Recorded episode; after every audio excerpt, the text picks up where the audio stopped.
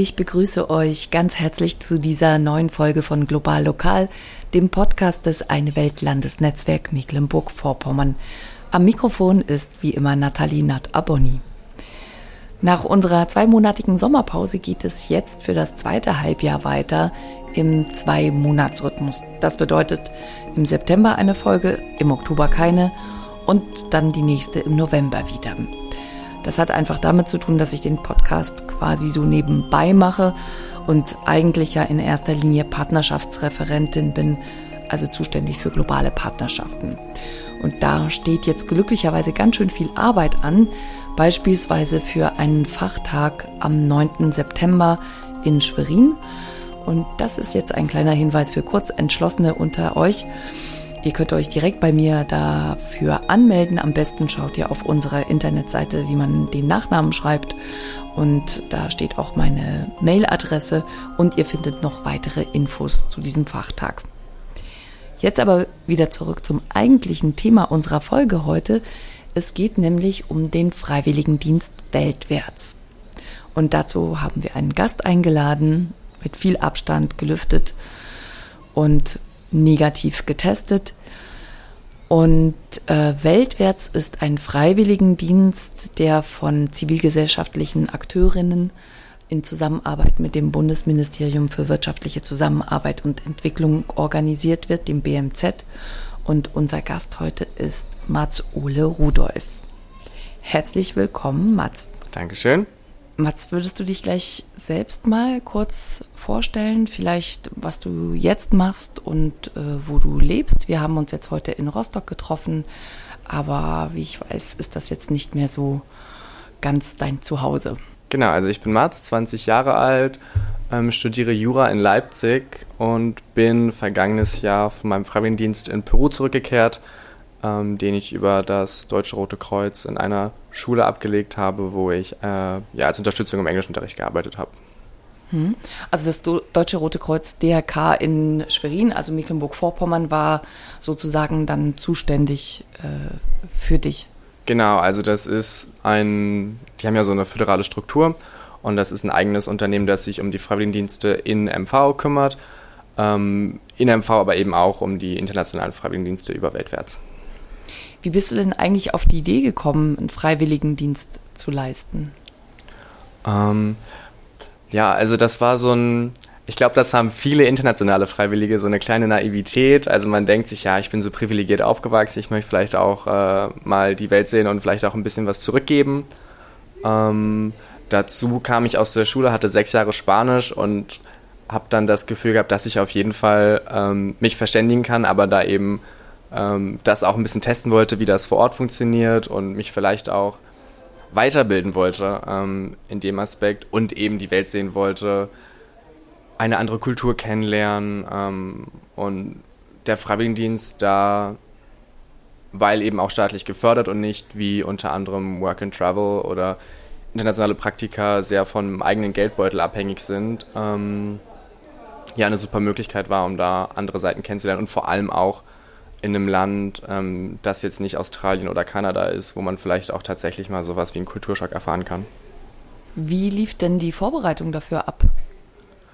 Ja, also der Bewerbungsprozess geht damit los, dass man äh, Interesse bekündigt. Also erstmal muss man ja irgendwie auf die Organisation ähm, stoßen und wenn man das plant, also ich glaube, die meisten Leute lernen ähm, entweder über das Internet von den Organisationen oder lernen sie kennen oder eben auf irgendwelchen Jobmessen. Bei mir war es die Nordjob in Rostock, wo ich dann tatsächlich, glaube ich, sogar mit einer vom Deutschen Roten Kreuz gesprochen hatte und dann so dieses ganze Feld internationaler Freiwilligendienst ähm, für mich ja, ins Auge gefasst habe. Und dann habe ich mich im Internet informiert und da gibt es ja ein unglaubliches Mehr an äh, Organisationen. Mhm. Ähm, mein Tipp ist da bei den etablierteren Organisationen ähm, zu schauen, wie dem Roten Kreuz, weil da es auch so ein kleines Geschäft mitgibt, dass man eben die Freiwilligen da dahin schickt und äh, dann auch Geld für die eigene Organisation mit abzapft.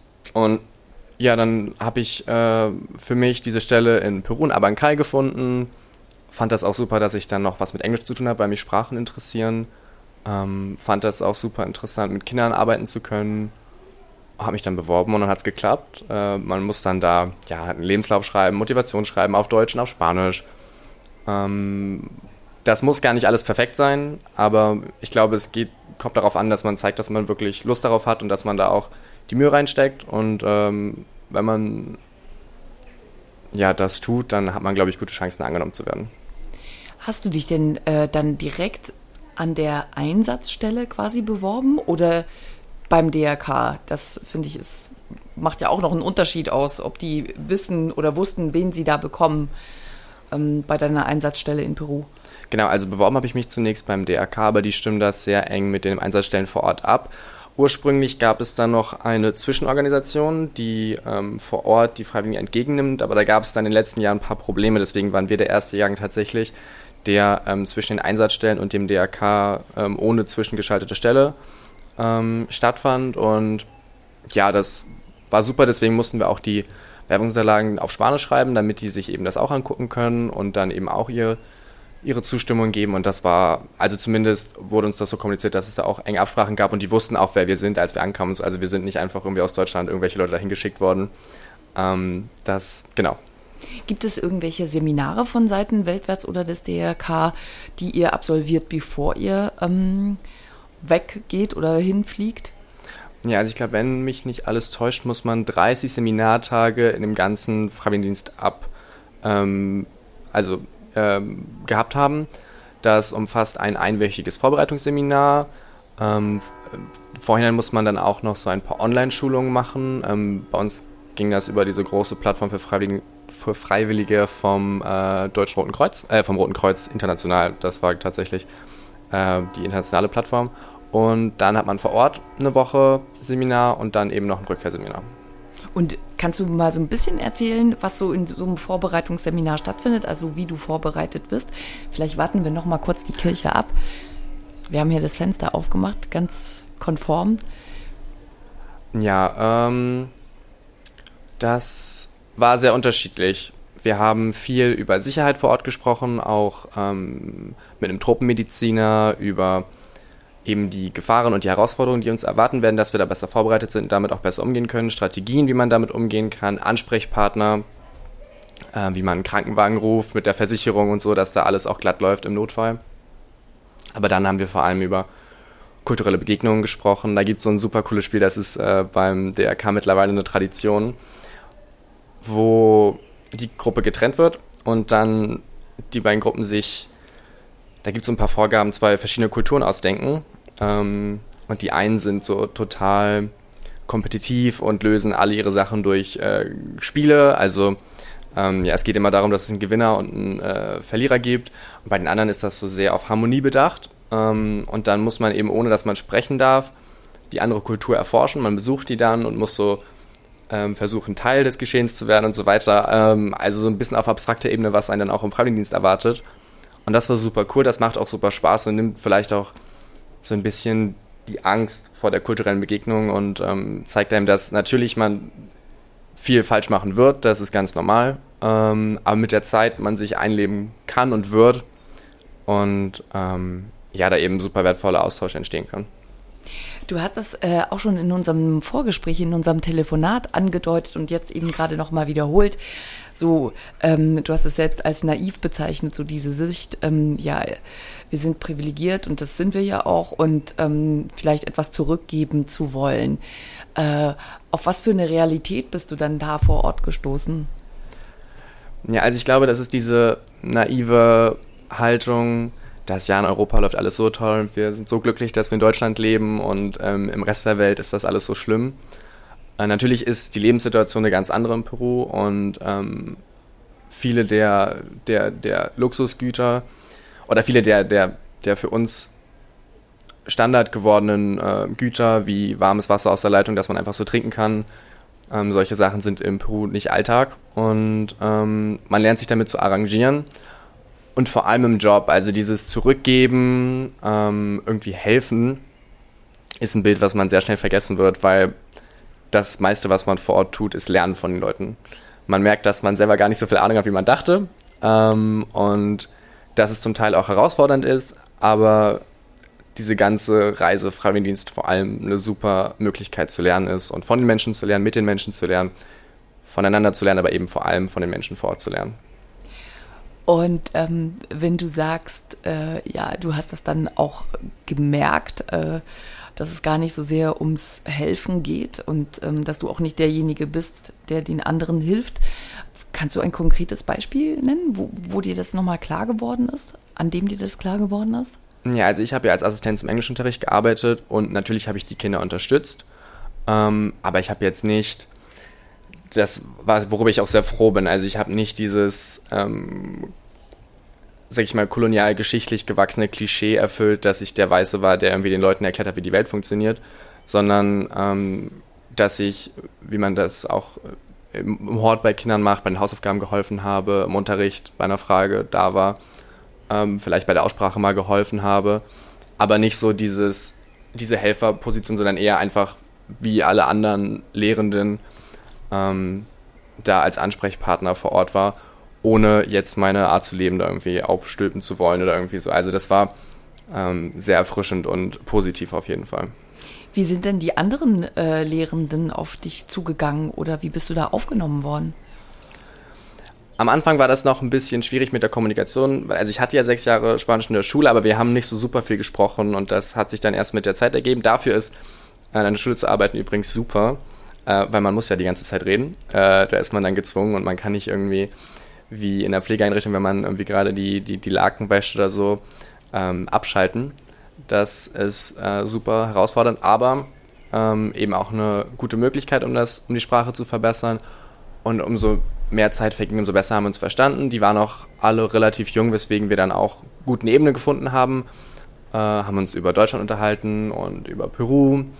Ähm, und an der Schule waren ja auch die Jahre davor immer Freiwillige, weswegen die auch schon viel über Deutschland wussten und wir dann eben so vergleichen konnten, wie das bei mir ist, wie das bei den vorherigen Freiwilligen war. Ähm, ja, aber eine, eine Ebene darüber ist nicht wirklich entstanden, weil wir ja auch so professionell zusammengearbeitet haben und dann das immer so auch auf der Ebene eher geblieben ist. Und ich stelle mir das so vor, also ich habe selber auch im Ausland gearbeitet, dass man dann zwar auf Arbeit äh, zusammen ist, aber dann ähm, sind ja alle dort und haben ihre Familien und ihren Freundeskreis und sind nicht so darauf angewiesen wie du, äh, dass man sich dann irgendwie verabredet oder so. Wie sah denn dein Privatleben dann dort aus? Genau, also das würde ich auch so bestätigen. Wir waren insgesamt fünf Freiwillige aus Deutschland. Äh, wir haben auch zusammen gewohnt, was natürlich, also für die Integration äh, wäre es besser gewesen, hätten wir in Gastfamilien gewohnt. Aber äh, um zumindest so ein, so ein ja, so einen Grundstein zu haben oder irgendwie so eine untere Ebene, auf die man immer zurückfallen kann, wo man jemanden hat, der einen auch ohne kulturelle Barrieren, ohne Sprachbarriere einwandfrei verstehen kann. War das super, in meinem Fall sogar noch besser, weil ich mein Telefon verloren hatte für drei Monate und deswegen, äh, ja, die Freundschaften, die ich geknüpft hatte, dann eben auch ähm, mir geholfen haben, um irgendwie Kommunikation nach Hause zu finden. Das war super. Ähm, genau, und dann haben wir eben versucht, äh, Kontakte zu jungen Leuten vor Ort aufzubauen, was auch nicht immer einfach war. Ähm, das hat mal besser geklappt, mal weniger gut. Bei mir auf Arbeit habe ich jetzt keine großen Freundschaften geknüpft, das ist, glaube ich, aber auch okay. Und das lag zum Ende auch daran, dass wir uns eine längere Zeit am Ende nicht mehr gesehen hatten, weil dann Sommerferien waren und dann Corona kam. Ähm, aber bei den anderen ging das auf Arbeit dann doch ein bisschen leichter. Die hatten auch ein anderes Arbeitsumfeld. Ich glaube, an der Schule ist man auch sehr auf den Unterricht fokussiert und auf das, was man den Kindern ähm, vermittelt. Und da bleibt dann auch neben den Pausen eben wenig Zeit, wie jetzt in einem Bürojob. Du hast mir das am Telefon erzählt. Ich habe mir da so ein paar Notizen gemacht ähm, im Nachgang unseres Telefonates. Und ähm, ich habe mir da etwas notiert, was du mir erzählt hast, nämlich über die kleinen Kinder, also die Kinder und ihre Wahrnehmung von Haut, von Hautfarbe vermute ich da. Magst du dazu noch bitte noch mal was erzählen? Ja, also ich kann jetzt natürlich nicht äh, pauschalisieren, pauschalisieren oder, ja. und für die komplette peruanische mhm. Gesellschaft sprechen, aber ähm, man merkt schon, wie man eindeutig besser behandelt wird als weiße Person in Peru. Dass auch Kolonialgeschichte vielerorts nicht wirklich aufgearbeitet wurde. Ähm, ich glaube, in Peru 10% der Bevölkerung haben europäische Wurzeln. Äh, sind, ja, die meisten sind eben als Kolonial, als Kolonialisten ähm, und Kolonialistinnen in die Gesellschaft gekommen vor Jahrhunderten. Und ähm, das hat die Gesellschaft an sich noch nicht voll aufgearbeitet, aufgearbeitet. Und weiße Hautfarbe ist sehr präsent in der Werbung, ähm, ist überall als sehr positiv dargestellt, obwohl sie in der Lebensrealität der meisten Menschen, insbesondere im Ort, wo wir gewohnt haben, weil wir die, waren wir die einzigen Weißen mit zwei Mormonen, die da äh, ja, irgendwie ihren Auslandsdienst gemacht haben, den die auch irgendwie machen müssen, waren wir die einzigen in der Stadt von, ich glaube, 60.000 Menschen. Ähm, und dann war ich im Unterricht und ich hatte auch die kleinen Kinder, die drei- und vierjährigen. Dann haben wir gemalt und dann geben die sich die, die Stifte mit, der, mit den Worten Piel, was Hautfarbe heißt. Und das war ein rosafarbener Stift und niemand von ihnen hatte eine rosafarbene Hautfarbe. Und das fand ich dann irgendwie so traurig, weil das schon so früh in deren Köpfen drin ist, ähm, das Hautfarbe zu nennen, obwohl das überhaupt nicht deren Hautfarbe ist, was ja irgendwie so auf der Hand liegt. Ähm, also wenn das, wenn das, also im Kindergarten haben wir da auch hier in Deutschland Hautfarbe zugesagt, aber das war ja auch die Farbe unserer Haut. Und wenn für die irgendwie gesagt wird, dass das die richtige Hautfarbe ist, die weiße Hautfarbe oder die rosane Hautfarbe, fand ich das schon irgendwie sehr, sehr berührend. Das hatte ich auch das war auch so einer der prägenden Momente am Anfang, ähm, wo ich dann auch gemerkt habe, dass es dann doch ziemlich tief sitzt in der Gesellschaft. Ähm, und ja, auf lange Sicht war das echt äh, prägend. Ähm, hast du, war es möglich, dich im Nachgang nach diesem Erlebnis, ähm, dich mit jemandem dazu auszutauschen? Auch ähm, mit Menschen aus Peru? Ja, also wir haben da auf jeden Fall mit unseren Kontakten vor Ort, mit unseren Freunden drüber geredet mhm. und ähm, die haben das auch bestätigt. Und eben auch gesagt, dass viele Leute immer noch diese, diese europäische Perspektive irgendwie auf ihre eigene Gesellschaft haben ähm, und dass sie das eben auch super schade finden, weil das auch den Fortschritt irgendwo hindert, ähm, gesellschaftlich.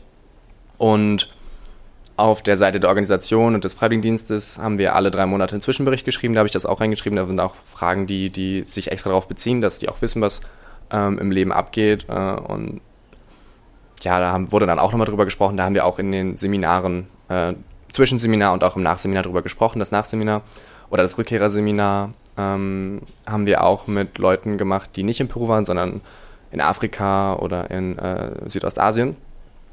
Und da waren die Erfahrungen alle ähnlich. Also, dass das, also insbesondere in Afrika, ähm, in Ghana und Togo, oder ich glaube nur Ghana, tatsächlich die Leute, die da waren, nur Ghana, aber ähm, dass da eben die Erfahrungen ähnlich, so teils sogar noch krasser waren.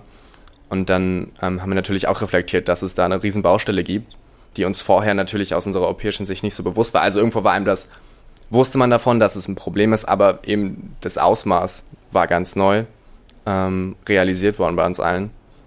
Bei manchen mehr als bei anderen. Ähm, und nee, aber das war auf jeden Fall so ein sehr, sehr prägendes Erlebnis. Hm ich weiß nicht, ob ich das noch drin lassen werde, aber da gibt es ja ein ganz äh, bekanntes Experiment aus den äh, 80er, 90er Jahren. Da gibt es auch einen YouTube-Link, vielleicht verlinke ich das dann auch noch. Äh, da wird ähm, Kindern ähm, eine weiße ähm, Puppe und eine schwarze Puppe hingelegt und, ähm, und es wird sie gefragt, ähm, welches die gute Puppe ist und welches die schlechte Puppe ist. Und ähm, äh, es war unglaublich, es ist unglaublich zu sehen, ähm, wie Kinder ähm, immer zu der weißen Puppe greifen und eben ihr quasi die positiven Eigenschaften zusprechen und der schwarzen Puppe die schlechten Eigenschaften zusprechen. Das ist ähm, echt total eindrücklich und entspricht ja ziemlich genau dem, was du eben auch jetzt gerade geschildert hast. Genau, also man wird wahrgenommen als diese große, weil man ja auch, also ich bin 1,83, da war ich im großen Größendurchschnitt schon äh, in, im, im, der, im oberen Viertel.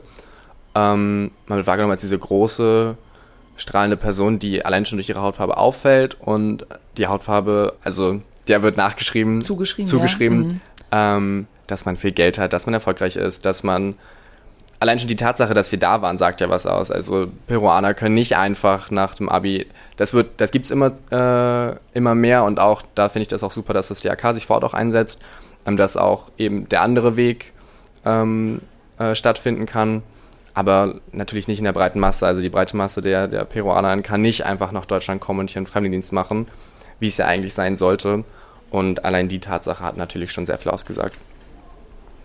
Wo würdest du sagen, beschäftigt das dich heute noch, also diese Erfahrungen, die du da gemacht hast? Insbesondere in persönlichen Interessen. Also ich interessiere mich sehr für Politik, äh, insbesondere auch internationale Politik und da ist es ja ein super großes Thema. Ähm, und da berührt es einen immer wieder. Und diese Erfahrung, die ich mitgenommen habe, geben mir, glaube ich, eine erweiterte Perspektive und auch noch teils eine, eine, eine frische neue Perspektive auf unser Leben, ähm, vielleicht auch auf absurde Alltagsprobleme, die manche Leute ähm, hier sehr, sehr zu stören scheinen, wie, ja, keine Ahnung, das Wasser wird heute nicht warm oder solche Sachen, ähm, wo ich jetzt viel leichter drüber hinwegblicken kann. Ähm, was nicht, weil ich auch einfach gelernt habe, dass man nicht diesen hundertprozentigen Luxus immer braucht. Ähm, und vor allem auch, dass es eben global viel wichtigere Herde gibt, als ob mein, als ob mein Wasser jetzt warm ist oder nicht. Und ähm, eben auch, ich engagiere mich nebenbei auch politisch, dass ich das immer in Veranstaltungen oder sowas einfließen lasse oder auch in, in Fragen, Meinungen, die ich äußere. Auch gerne das irgendwie zum, zum Gegenstand der, der, des äh, Gespräches mache und eben die, die ganzen Erinnerungen. Also sind ja auch vor allem positive Erinnerungen. Also es war jetzt nicht irgendwie so eine Erfahrung von äh, der Welt ist alles schrecklich und es ist äh, unglaublich, ähm, wie, wie schlimm das vor Ort ist und ähm, es geht uns hier so super gut. Wir wissen es nicht. Nein, also es war natürlich eine super tolle Zeit. Und ich glaube, eine der wichtigen Lehren war, dass man viel weniger braucht, um äh, vernünftig über die Runden zu kommen. Was nicht heißt, dass die Leute da so. Also es gibt ja auch dieses Klischee mit, ach, die Leute haben so viel weniger und es geht ihnen so gut. Nicht die auf diese. sind dabei so glücklich. Genau, genau. Die haben so wenig und die spielen im Schlamm, aber die sind dabei so glücklich. Das ist einfach so, so eine wahre Glücklichkeit. Das nicht, sondern mehr, ähm, wir hatten nur kaltes Wasser und es war kein Problem. Ähm, es ist okay, das nicht zu haben, ähm, was bei einer Gesundheitsversorgung was anderes ist. Also, dass das Wasser zum Beispiel nicht sauber war, war ein Problem. Was ich auch nicht, also das muss ich jetzt Kann auch nicht nicht wieder haben. reden, ja. Aber Ja. man hat vielleicht so eine neue Entspanntheit fürs Leben, ähm, wo man wertschätzen kann, was man hat und vielleicht noch mehr sieht, wie gut es einem geht. Hast du denn Lust oder vor, nochmal im Ausland zu leben für längere Zeit? Auf jeden Fall. Also ich kann mir super vorstellen, ähm, ein Auslandssemester oder zwei Auslandssemester im Studium zu machen und auch gerne danach, ähm, weil mich eben internationale Themen sehr interessieren ähm, und ich auch so eine kleine Faszination für Lateinamerika gefunden habe. Ist auch äh, ein Kontinent, mit dem ich mich äh, sehr viel beschäftige und da auf jeden Fall gerne auch nochmal die Chance haben möchte, rumzureisen, Leute kennenzulernen, vielleicht auch eben für eine längere Zeit zu leben und auch zu arbeiten, um ähm, da noch mehr Einblicke zu erhalten und äh, ja. Äh, Mats, habe ich was vergessen? Gibt es noch etwas, was du dem gerne hinzufügen möchtest? Also, ähm, ich möchte sagen, dass ich jedem so einen Freiwilligendienst nur empfehlen kann. Man sollte sich im Vorhinein ähm, ganz klar sein, worauf man sich einlässt, dass man nicht als super toller Entwicklungshelfer auf einen anderen Kontinent geht und da den Leuten erklärt, wie die Welt funktioniert und man in irgendeiner Weise ähm, so privilegiert wäre oder die Voraussetzung hätte, das zu tun, ähm, sondern dass man es als super tolle ähm, Möglichkeit zu lernen und von den Menschen vor Ort zu lernen, auffassen sollte, dass man seinen Beitrag in der Gesellschaft leisten kann, aber eben im Gegenzug viel mehr bekommt, als man gibt. Dass man, auch wenn man irgendwie sagt, ja, aber das ist dann doch so unsicher und so weiter. Also, es ist vielleicht mitweilen äh, herausfordernd, aber es ist nie unsicher. Also, wir haben da auch ein paar Sachen erlebt, die im Nachhinein, worüber wir Nachhinein drüber lachen, die vielleicht in dem Moment mal ein bisschen schwierig sind. Aber da braucht niemand Angst haben, Berührungsängste oder irgendwas haben. Es ist einfach eine total tolle Sache und ich kann auch äh, das Deutsche Rote Kreuz Soziale Freiwilligendienste äh, MV nur äh, ans Herz legen, weil ähm, die da wirklich mit Leidenschaft dahinter sind und ein total vertrauenswürdiger, äh, vertrauenswürdige Entsendeorganisation und das einfach total tolle Menschen sind, die einem das äh, zu einem richtig tollen Jahr machen. Ja, super, vielen Dank. Da hast du bestimmt vielen nochmal Mut gemacht, eben, die schon mal vielleicht diesen Entschluss noch nicht ganz gefasst hatten, aber ins Visier genommen hatten, dann vielleicht auch diesen Weg zu gehen. Also vielen, vielen, vielen Dank, Mats, dass du da warst und ähm, alles, alles Gute. Dankeschön.